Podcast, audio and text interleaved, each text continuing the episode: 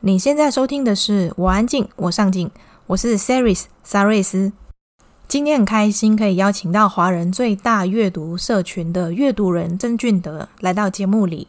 在这一集的节目里，我们会和大家聊聊如何透过阅读解决人生的问题，以及创办阅读人平台的背后故事。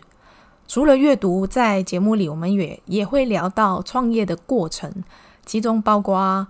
阅读人曾俊德是如何走上创业这一条路，以及怎么克服创业的艰辛等等。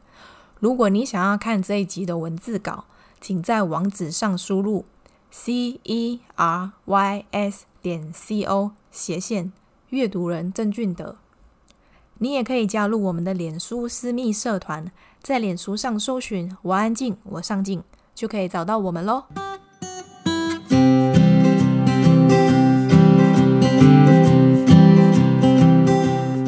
Hello，各位听众朋友，大家好，我是阅读人郑俊德，很高兴有这机会可以在线上与大家一起交流，分享我生命的故事。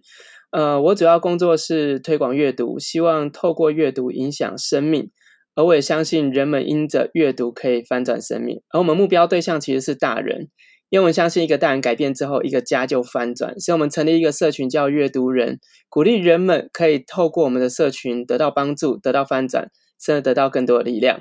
我之前有去看过你一些文章啊，然后你在里面有提过，因为你在十八岁的时候有生过一场大病，嗯，是，对，然后呃，你原本念的是医学工程系，嗯，是的，但是因为生病之后，然后你就开始创业嘛，嗯，那是什么让你想要开始去创办阅读人这个平台？哦，因为其实那个病它所象征就是让我很深刻体验到人随时会离开世界。那如果人随时会结束生命，那为什么不去做想做的，或实践想实践的？然后我在大量阅读中找到我的答案，而后来那答案就延伸是成为别人生命的需要。所以我开始想说，哎，那什么样方式可以成为别人生命的需要呢？我又在从书里面找答案，发现创业是一种，呃，算是一种非常弹性的，可以去控制自己的时间，管理自己的时间。虽然不会说时间特别多，可是。延伸，你可以决定你要做什么或不做什么，对，所以我就用创业的形式去开创我的服务，包括创造别人需要我的价值、需要能力、需要我的产品，所以也同时也创办了阅读。那你在生病前也是就是大量阅读吗？呃，其实没有诶，我主要是因为生病之后，整个价值观开始思考，诶，如果我要找答案，我可以找谁？然后其实那那时候没有网络，其实并没有那么发达。所以我那时候会找的方法，其实我后来透过阅读去找答案。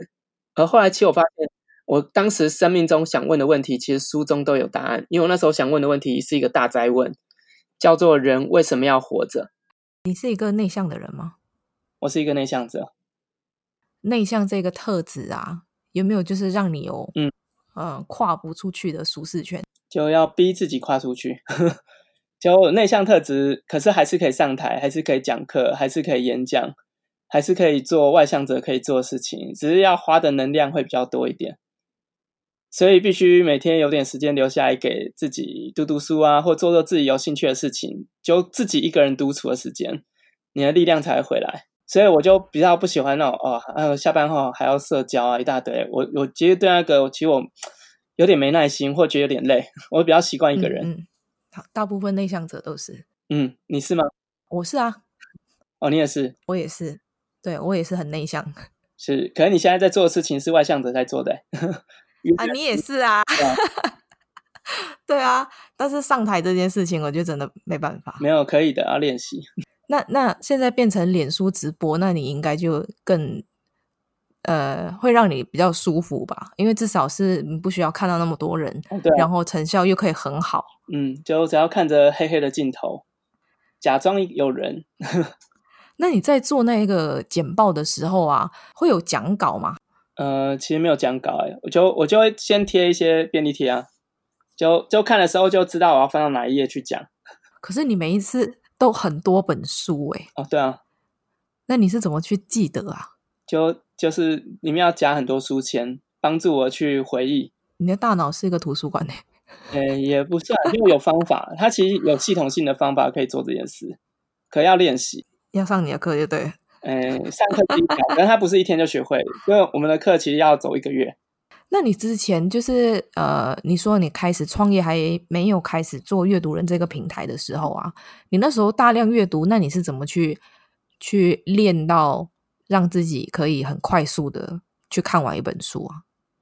嗯、其实那时候就很快，可以看很快，因为大学的时候就大量阅读，出了社会其实看书就快了。可那时候其实没有系统，不知道怎么样跟别人分享。哎，我怎么读的？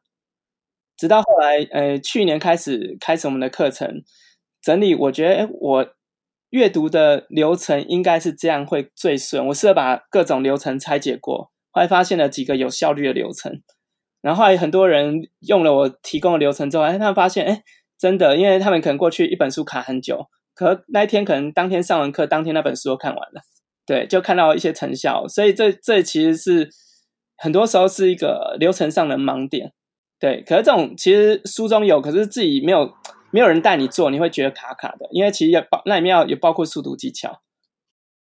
呃，那过去你因为呃曾经尝试过不同的创业领域嘛，从产品代理代销，然后食品电商、网络行销，到现在阅读人，如果可以重来的话。有什么是你希望当时是可以做得更好的？嗯，如果可以重来的话，我会好好。哎，不好意思，我手机 没关系。如果如果可以重来的话，我我可能会多读多一点网络行销书，甚至多一点行动，然后也甚至有更与更多人一起合作。因为我自己在创业过程当中发现，哎，人很难一个人做，很多时候需要合作。然后我过去习惯合合作。然后，虽然我后来更体验到，如果我真的想把一件事做到好，有些事情要花钱才能够做好，自己其实很难做好。我之前有看过那个文章，里面有说到你太太好像在你创业过程当中，你们是一直一起的吗？哦，对啊，一起创业，是的。所以那时候你从就是大学念的，跟你后来做的不一样，不会让你感觉就是会有点害怕。呃，可我后来其实都自己自己去进修，自己去考试，自己想学自己想学的，所以所以我其实没有什么害怕，我反而觉得，哎，如果用大学那那个领域，就是大学只念四年嘛，可未来工作的职涯生涯至少四十年起跳，那四年决定四十年，不是更可惜吗？也是，嗯，所以人生有很多可以透过自学在改变你自己能力的机会或时间点。那有什么是你希望当时候你可以就是避免犯错的地方？呃，避免犯错是有些事情应该拒绝就拒绝，有些事情应该讲开就讲开，还有些事情应该争取就争取，就应该试着很多时候当下去呃明快的解决，就不会拖太久。嗯，那你在创办阅读人的过程当中，有没有遇过什么最困难的事情？困难哦，其实困难没有消失过诶，可是延伸，呃，也很多新的机会出现。然后如果说困难这件事，我觉得最早期应该最困难，因为一开始完全没有任何收入，就做这个题目是没有任何收入的，所以其实一思考说，哎，那我是否要坚持下去，还是我就是偶尔 po 一下就好，让他自己就是莫名其妙活着？可是它其实就不是我的主要的工作，这样。嗯，对，所以那时候在做人生抉择的时候是蛮困难的一件事。那你大概是呃多久之后才开始获利啊？其实说，如果说比较稳定或完整获利，其实应该算去年。你已经五六年，然后去年才算是开始有获利。对，对，所以前面都是零，算是亏钱。那怎么撑过来的啊？我有其他创业啊。哦，你你同时有好几个一起创业，对，对创业的题目，所以我有其他创业题目来补阅读这个洞，然后烧几百万这样。对，所以我一开始想说，哎，阅读应该是一个蓝海，因为没人做。后来跳下来才发现是死海，因为我之前做的都死光了。可是那现在不算啦，因为你已经开始慢慢有在获利赚钱了。嗯，对，没错，只是前面撑的有点辛苦，就是。前面也在摸索答案，同时因为那时候即使做了，机会还没到，而是最近近这几年机会才到，就知识产业起来这样。嗯嗯，那你们就是怎样透过阅读去获利啊？其实我们主要合作的就是我们对大众基本上都没有收任何费用。嗯嗯，延伸我们现在主要延伸来源是对企业内授课。然后包括可能会开工作坊，就对大众工作坊才是我们会获利的部分。可是其实最大众还是企业。哦，所以就不是个人的那一种。对对，企业还是比较多，因为企业一次就是全天的好几万块这样。然后在企业内做读书会、导读、知识拆解、分享，类似像我看之前好像你们有办一个什么图书馆密室探索的这一种。嗯，那个那个算是公部门的合作，公部门合作钱很少。对，我们通常对企业的钱会比较多一点。那是一个可以透露一下是一个怎么样的课程吗？就是跟企业合作的，跟企业合作就就是把知识拆解啊，就是老板想读什么书，然后希望让所有的员工一起了解这本书怎么用。好，那我就带员工一起来讨论我们怎么用这本书。可以，例如可以讨论区块链啊，讨论 AI 啊，讨论呃知识产业啊，讨论他们想知道的，我们就会试着去拆解相关的书籍来进行分享。哦，那这样一次是会，就是一本书大概会花多久的时间才完成？嗯，在企业内通常他只给你两小时、三小时，最多一整天呢、啊。可可是其实我们前面会有前置的开会，然后包括阅读、做交，包括内容简报弄弄一弄。嗯、呃，我觉得至少需要一周的时间。我没听说过有这种哎、欸。哦，其实企就如果换成那个企业的角度，其实就企业内训。可是他们为什么是会想要就是让员工去看这一本书？因为企业需要改革啊，或者是企业需要提技能提升啊，就包括像我们有时候会去企企业内教文案、教网络行销，然后延伸是可能当他们行销人员或者是一些业务需求人员，他们可以在短时间内把诶某某几本经典书的精华用在他的工作上面。所以其实像是这一种啊。类似像课程，就是对企业的一些课程，嗯、就有一点是，呃，去客制化了，因为每一个企业可能要求要看的书都不太一样，对，每次都不一样，所以每次都要重来，比较累一点。那那这个就是看书啊，或者是去把重点抓出来，然后告诉他们要怎么用的这一些，所有的工作都是你一个人在做吗？嗯、呃，教教授的话是我，可是行政有时候会有我老婆，然后当然有一些其他主题，我们会有一些配合的老师合作这样。所以线上课程反而还比较没有这么赚钱。线上课程也是我们今年才开始的，他没有说不赚钱，只是他他还是我们在实验中，所以我们会去把它变得更好。那你从幕后走到目前开始脸书直播啊，是什么原因让你想要透过脸书直播去分享阅读？呃，因为我们一开始都是实体读书会，然后每次的参与人数一百到两百人。可后来发现，其实因为其实办实体活动非常烧钱，然后可能能够影响人就那一两百人，所以的话，我有我遇到一个顾问，他跟我聊天聊一聊，说，哎，他说你在网络上随便一篇文章就可以触及五万、十万人，那为什么要把自己拘泥于去影响了一两百人呢？你可以透过网络影响好几万人啊！所以你要不要尝试，哎，把你过去可能是实体读书会的搬到网络上，然后用直播的形式跟大家分享？我就这样开始啊。那你觉得，你实体的读书会跟你在脸书开直播有什么不同？嗯、其实很大不同就是实体的就一两百人嘛，而且通常会有三分之二或二分之一重复的人一直来。对，然后网络上其实一次可以影响到一万人到两万人。就我每次的直播结束，看那个后台的观看人数数据都两万人以上，这个都超过我办实体活动可以。那个面对面或者是跟别人分享的人数了，对，等于每次一个直播就是有点像小巨蛋演唱会。在脸书直播会比较有一点像是，会不会是比较单向？因为在实体分享的话，有可能就是你在说的时候，那现场会有人有其他想法，就可以马上跟你有互动啊。对，可如果你有看我那个直播啊，我其实会做简报，然后我通常。每个每本书会设一个问题，所以会让大家在听我说书的时候回答那个问题，然后也当我说完之后，我就回答大家在下面的回应。所以其实每个人是可以更多的参与在呃互动当中，甚至也可以看别人的别人的答案。这边其实它它是另外一种呃线上互动的形式，因为过去实体读书会好说说真的会互动的，也是某几个外向的，多数人问有没有问题，还是大家不敢举手。即使按赞也好，就哎鼓励他们按个赞、分享都好。然后有的人可能直播结束就会私讯我们，问我们说，哎，他想要了解刚那本书在讲什么，或者是他可能聊聊他的人生问题。然后当然也有可能说，哎，他想要知道我怎么那么可以读读书读那么多、读那么快的方法。对，你你怎么可以读书那么快？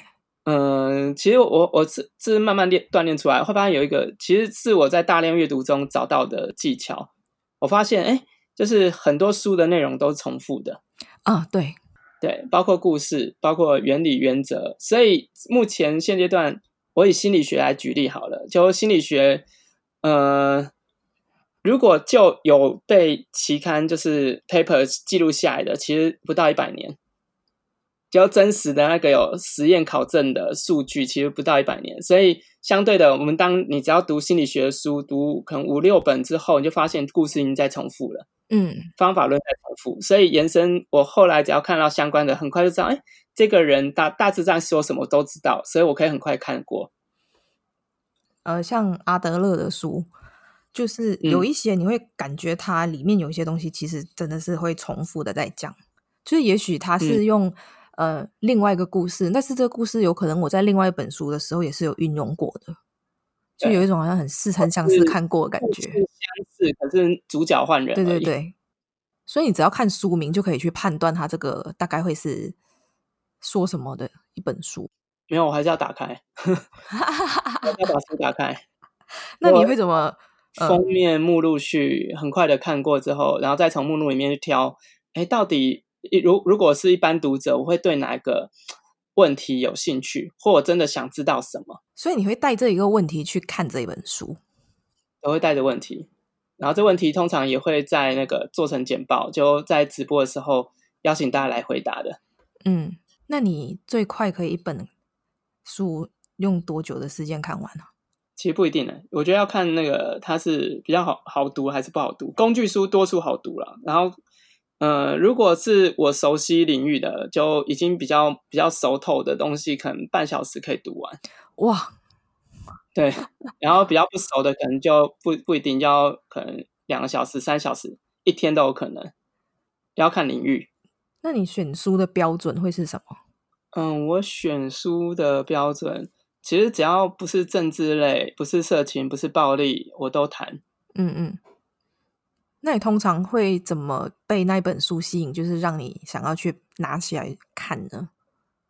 哦，没有，因为现在出版社都会寄给我，所以我每个月会收到五十到一百本以上的书，然后所以我会从那一百本快一百本书里面去挑哪些我觉得很适合跟大家说，然后哪些其实不用说，我只要拍拍照就好了，可可以跟别人分享的。那问一个题外话，你收到那么多书之后，你看完了，嗯，留下来吗？呃，会整理成两批，一批是自己留下来，一批送朋友，然后另外一批呢，就是我们我们自己有看很多课程嘛，所以当课程的礼物，嗯，或者我们每年会有一个福袋，就哎，你只要付一千块可以拿两千块的书，可你不知道拿到什么，反正我就乱塞。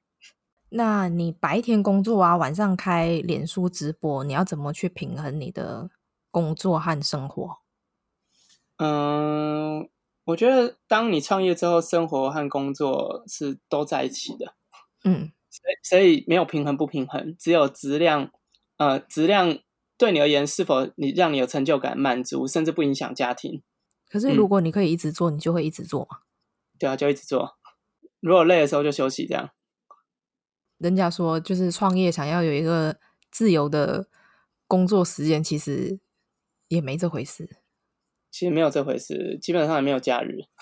对，想说，哎，就别人都有那种那个廉价的那种感，那种什么哦，愉快的感受，说哦，可以要放年假，可以放个四天。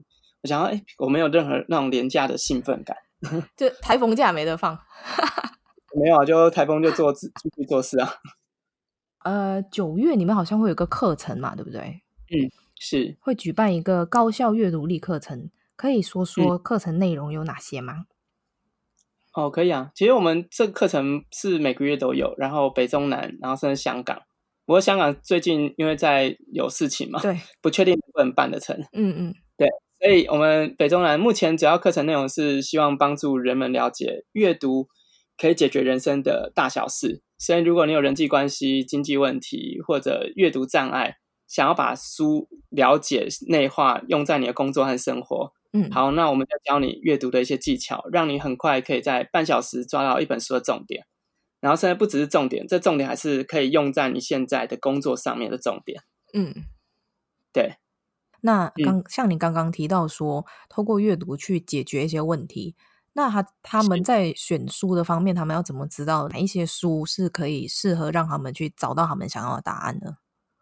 嗯、呃，我们会给他一些方法，包括其中一个就是，呃，从排行榜是一种方式啊，可是台湾的排行榜没办法没办法参考。我建议，如果是有，因为我们台湾有很多书是那个翻译书，嗯、所以多数亚马逊都找得到。嗯对，然后延伸那个中国一个叫豆瓣的，也可以做排行榜的搜寻。嗯，这是一种选书技巧。然后延伸加入阅读人同学会，里面很多人都有他们读完的不同的书，你可以在下面直接提问，都可以知道这本书适不适合自己。然后，但还有更多方法了。你们还有另外一个就是那个线上课程设计人生的课程啊？嗯、那因为这课程一一年只开两次嘛。那嗯，是像我自己常遇到，就是很多社员会跑来跟我说，他们找不到人生的目标，或者是想要经营个人品牌，但是怕自己不够坚持。那你觉得，嗯、呃，这个设计人生的课程可以帮他们解决哪一些问题？嗯、呃，其实这本这门这门课我差不多收整理了超过四十本书的重点，然后用两个月时间来上课。嗯，所以为什么一年只能开两次？因为一次就要两个月。他是每一个礼拜上课吗？还是？等下每个礼拜，嗯，然后线上课，然后包括每个礼拜都每天都有作业，所以等于这两个月当中你要跟着走，嗯，然后同时我们会分小组，所以因此如果你你没有跟着走，你会害到你的小组没办法前进，哦，所以会有压力，所以他们必须要一直一直动，所以为什么这这这门课没办法说用联盟型要开很多人？嗯嗯嗯因为人太多，我没办法管。嗯嗯嗯，因为这个设计人生的课程为什么我会这么有兴趣？是因为我前阵子看一本书，就是那个史丹佛的，也是呃设计人生的课程嘛。啊，是。它跟这个是有关系的吗？嗯、呃，没有关系，只用有有部分用他的名字而已，没有用到他们的工具。他们其中一个工具用能量，我没有用到那个，我主要用心理学和大脑科学。嗯。就说为什么人没办法坚持，然后如何养成新的习惯，然后如何打破自己过去的一些限制性信念和障碍。嗯，设计人生的课程啊，你说因为上了这个课之后会要连续上两个月嘛，所以这两个月是他们不是透过你已经事事前先录制好的影片，没有，是直接现场互动直播，所以所以他如果要。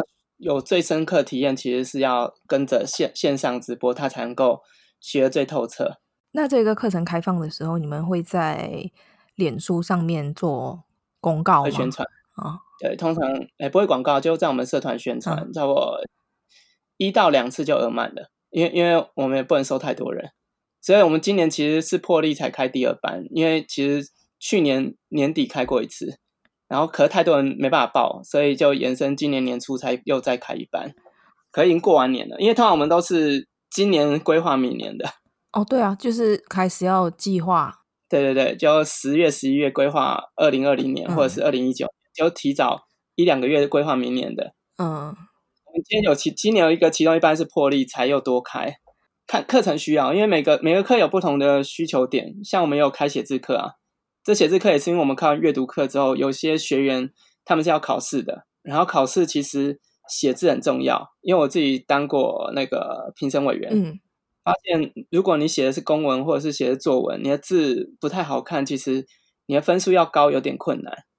好，这里有一个粉丝的提问，就是呃，他们想要透过那个博客来的联盟行销去推荐书，想要问看看你知不知道有呃。其他的管道吗？就是也是可以透过联盟行销去推荐书的。读册，对，读书的读，然后册一册两册的册，嗯。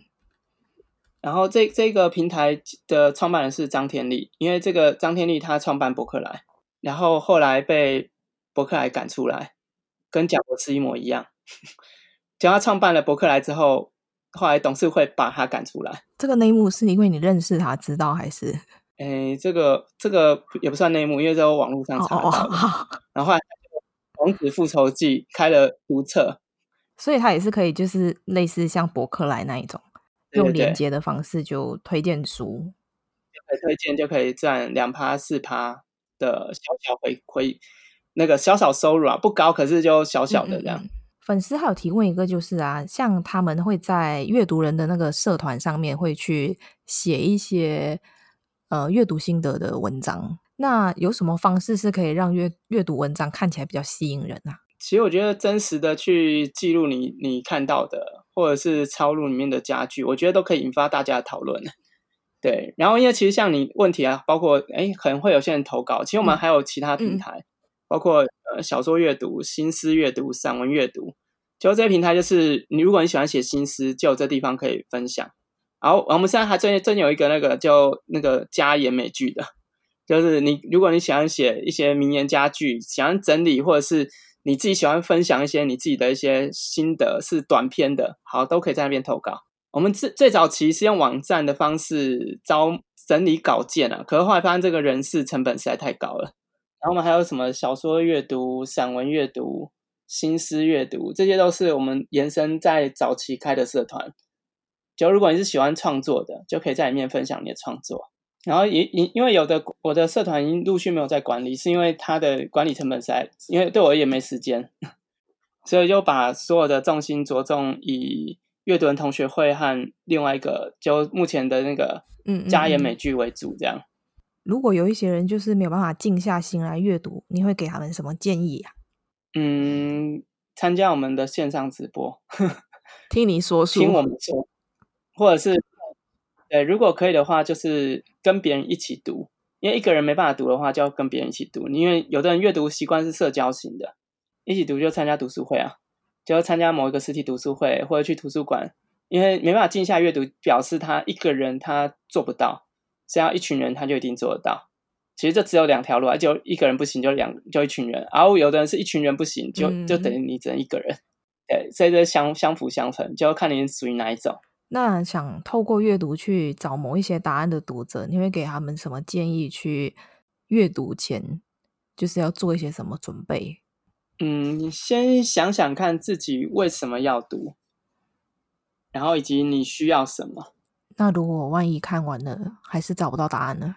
如果如果嗯、如果看完还是找不到，就换下一本了，因为表示这本书没有你要的答案，然后你的答案可能是在其他的书里面。对，就换一本，换一本，因为有好多书等着你，不用想说，哎，我一定要只把这一本挖到透。如果你有一些经典书能够挖透，很棒。可是多数的书其实都没有这么厉害。好，那请你推荐三本最近看过你觉得好看的书。好，那我推荐有一本叫《学会改变》，啊，它的那个副标题叫“戒掉坏习惯，实践目标，影响他人的九大关键策略”。然后这本算是一个习惯养成的工具书，然后里面其实它引用了几本经典书，包括《项羽骑象人》，对，所以它是有研究根据、有架构的。告诉你，你要如果要改变，要从理智面、情感面，甚至环境面三个路径去影响你的习惯。是，然后这这三这这三条路径，其实我也在其他大脑科学里面都读过，所以我觉得它算是近期我觉得有重新整理过，写得比较清楚的。书名叫《学会改变》，然后第二本叫《这才是行销》，然后作者是很有名的那个塞斯·高丁，曾经出过《纸牛》。对，然后他这本书其实行销。重新再从定位角度再去做更多的解释，对，所以如果想可能对行销很陌生的人，其实这本书我觉得算蛮基础的，可以了解，哎，为什么你你如果你开发一个产品，为什么别人要跟你买？你创造什么样的价值？所以它是不断透过提问引导你去思索你现在既有产品价值，然后甚至如何创造最大的影响力。第三本我要推荐是那个订阅经济。好，我想要谈这一本书呢，是因为我最近在读，有在思考，哎，阅读有没有办法有一个是不用透过课程，可是它可以持续一直有人愿意给予支持，让它可以一直永续有一个稳定的现金流，让我们有更多资金去请人做更多的事情。对，所以哎，我就仔细研究一下订阅经济。然后它里面谈的就是，呃，过去订阅经济很多时候是财团才能做，因为它需要的一些工程啊、工具很复杂，就包括信用卡每个月固定扣款什么等等这些这些细节。然后客服系统也很复杂，可是现阶段很多都可以透过机器人回复程式，或者是有一些主要的一些订阅制平台都可以提供这样的订阅服务了。所以我想说，哎，其实阅读人或许未来下一阶段有这样的机会，可以做这做这类的实验。所以我目标在规划明年要做的事情啊。所以这是这是我在最近读的一本书《订阅经济》。它是不是有点像那个 Press Play 的平台？对，对，有点像 Press Play 的，嗯，Press Play 类似 Press Play，可它订阅经济面向比较广，是各种你看得到的，无论软体、硬体，什么都可以做订阅制。就是呃，像是布洛克，他如果想要，就是不是透过联盟行销去获利的话，也许这个也是一个方式。哎，这也是一种方法，嗯，而是稳定的铁粉，铁粉愿意支持你，让你继续去创作啊，或者是继续提供固定的服务内容，哎，让你可以帮助他们，支持他们，然后同时他也支持你。嗯嗯。那像你说，就是希望透过阅读去找到你要的答案。那你觉得纸本跟那个 Kindle 的电子书，你觉得有什么不同？嗯、就就是一个摸得到，一个带着走，就两种不同的体验啊。如果你习惯用电子，就继续电子没关系啊，因为其实都重点资讯都是一样的，嗯，因为都是文字嘛。然后，可是如果你是比较习惯传统，有空间感，因为书是有空间感的，就它可以有翻阅、有触感、有摸、有有那个体验的。那你喜欢纸本，我就还是建议纸本。像我就习惯纸本，可要我看电子我也可以。对，因为现在已经滑手机滑习惯了，所以电子也可以看。所以，所以延伸就回到你必须要知道为什么你要阅读，这时候你你阅读的动力才会出现。那你觉得看书跟听书会有不一样吗？嗯，其实会真的有点不一样。如果你真的没有完全没有任何时间，然后你的时间蛮破碎，那你就听吧。可是，如果你真的希望让你掌握一门知识是有系统的、有架构的，我会建议你要自己看，嗯，因为自己看的东西才会变成自己的。用听的要转换成自己的，有点有点慢或有点难。用听的比较难，对，用听的比较难。用看的，因为脑中会呈现成像，就会出现那个画面，而且可以停下来。然后用听的，你想要记录或者是停下来，有时候来不及。对，就过去了。哦，也是啦。然后像有知道有的平台，呃，它有的可以听重播嘛，可是多数人其实不会花时间再重播啦。对，或者是要拖，也不知道拖到哪一个位置，所以这个是对很多人其实听过去就听过去了。对，书会比较，嗯、就有时候我要找资料写文章的时候，也是翻起来会比较好翻。嗯、电子的有一点难翻。哦，电子怎样搜寻的？翻不太，我都翻不太到。对，就是因为要做笔记在，在在纸本上很容易做，做记号或者什么的。嗯、好哦，那对你有兴趣的朋友，可以在哪里找到你呢？只要在网络上搜寻阅读人，无论是脸书，呃，或者是在雅虎啊，或者 Google 搜寻都找得到。好，对，应该都会导导流到我们阅读人的平台，或者是粉丝专页。好。那最后一个问题，对你来说，什么是上进心？我觉得上进心就是勇敢的活在当下，并且持续的勇敢学习的人。对，因为只要你愿意学习，你的人生就会持续的一直改变，一直成长。今天谢谢你接受我的访问，很开心可以邀请到你，没问题，太棒了，很高兴认识你，也很高兴认识你。如果可以永远停留在某个时间，你想要停留在什么时候？嗯、呃，永远都是现在就是最美。如果你必须和某一个人戴上手铐生活一个月，那会是谁？我想应该只能是老婆，因为老婆不能说其他答案。你希望拥有更多的时间还是金钱？我觉得时间会比金钱更好。你宁愿在你的生活中有一个倒带的按钮，还是一个暂停的按钮？我觉得暂停会很好。你希望拥有与动物沟通的能力，还是学会世界上每一种外语的能力？呃，动物沟通。你宁可一个星期没有网络，还是没有手机？呃，网络。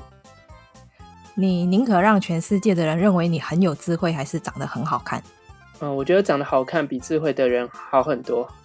如果你捡到一笔钱，金额足以让你这辈子不需要再工作或担心任何的费用，你会把这一笔钱占为己有，还是还给失主？我们台湾法律有规定，就是捡到的失物可以分三成，所以你还是要还给他，因为你还会分到三成。对，然后因为那足以不用工作，所以那三成应该也蛮多的。好。你宁愿变成某一个人，还是做回自己？我觉得做自己蛮好的。